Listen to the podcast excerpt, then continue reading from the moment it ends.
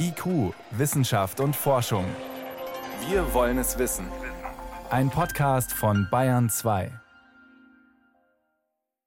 Besonders ist die Tatsache, dass das zweite Objekt ist, das wir entdeckt haben, das anscheinend von außerhalb unseres Sonnensystems stammt. Wir haben schon vor zwei Jahren ein gewisser Oumuamua entdeckt. Und das war ein schwieriges Objekt, weil es schon auf dem Weg aus dem Sonnensystem war, als es entdeckt wurde. Im Falle von dieser Komet Borisov ist es so, dass wir das relativ früh entdeckt haben. Und das Objekt, das bedeutet, dass wir werden schöne Gelegenheiten haben, das Objekt zu beobachten. Weil man viel mehr Zeit hat, den zu beobachten. Woher weiß man denn eigentlich, dass der aus einem anderen Sonnensystem kommt? Man hat inzwischen die Umlaufbahn relativ genau feststellen können. Und eigentlich kann man von einer Umlaufbahn nicht reden. Es kommt auf eine gerade Linie in das Sonnensystem in Richtung Sonne rein, wird von der Sonne mit seiner sehr starken Schwerkraft abgelenkt und geht in eine andere Richtung auf eine gerade Linie wieder aus unserem Sonnensystem hinaus und wird nie wieder zu sehen sein. Also es verschwindet für immer. Warum schnappt sich die Sonne mit ihrer unglaublichen Schwerkraft diesen Brocken eigentlich nicht auch noch? Weil das Objekt sehr viel Schwung hat. Es kommt rein jetzt mit einer wahnsinnigen Geschwindigkeit von 33 Kilometer pro Sekunde, glaube ich. Und als er äh, die Sonne nähert, er fällt sozusagen Richtung Sonne. Er wird beschleunigt von der Schwerkraft der Sonne. Erreicht, glaube ich, bei seinem sonnennächsten Punkt etwa 44 Kilometer pro Sekunde. Also wird noch schneller. Und er kommt auch nicht so nah zur Sonne und wird von der Sonne sozusagen nicht gefangen. Jetzt fliegt ja in unserem Sonnensystem schon einiges rum an Brocken. Mehrere Millionen Asteroiden haben wir dann. Warum ist denn ein Brocken aus einem anderen Sonnensystem so unglaublich interessant? Ja, also weil wir kennen unser Sonnensystem relativ gut inzwischen.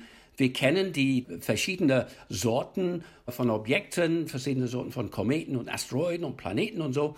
Aber wir wissen fast gar nichts über andere Sonnensysteme. Wir sind 99,99 Prozent sicher, dass das Objekt aus einem anderen Planetensystem stammt, und er trägt deswegen sehr viel Information über dieses anderes Planetensystem. Wir werden wahrscheinlich nie wissen, aus welchem Planetensystem das stammt, mhm. aber wir können im Allgemeinen seine Eigenschaften mit den Eigenschaften von Kometen und Asteroiden in unserem eigenen Sonnensystem vergleichen und sehen, ist das ein ähnliches Objekt wie die, die wir in unserem Sonnensystem kennen, oder hat es ganz andere Eigenschaften? Und dann können wir etwas lernen über, wie das äh, Planetenentstehung und so abläuft in anderen Planetensystemen.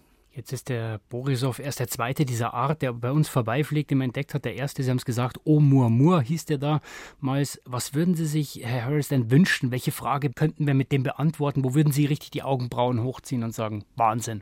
Ja, Wahnsinn wäre es, wenn wir herausfinden, dass es sehr ähnliche Eigenschaften hat wie Kometen in unserem Sonnensystem. Das würde nämlich bedeuten, dass die Umstände, die Eigenschaften von Kometen mindestens und, und vielleicht auch von Planeten in anderen Planetensystemen ähnlich sind wie in unserem.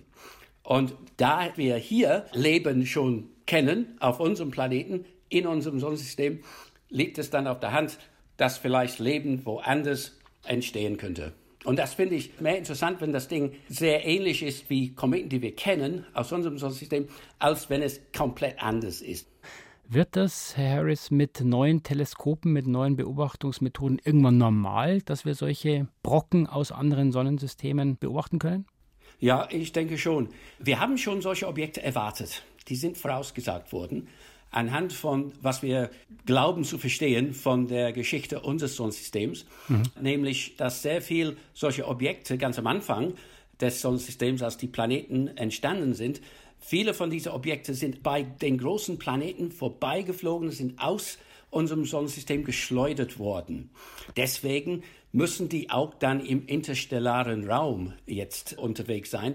Und genau deswegen erwarten wir, dass solche Objekte gibt es aus anderen Planetensystemen. Das heißt, wenn es irgendwo intelligentes Leben in einem anderen Sonnensystem gibt, dann werden die wahrscheinlich die Brocken aus unserem beobachten können.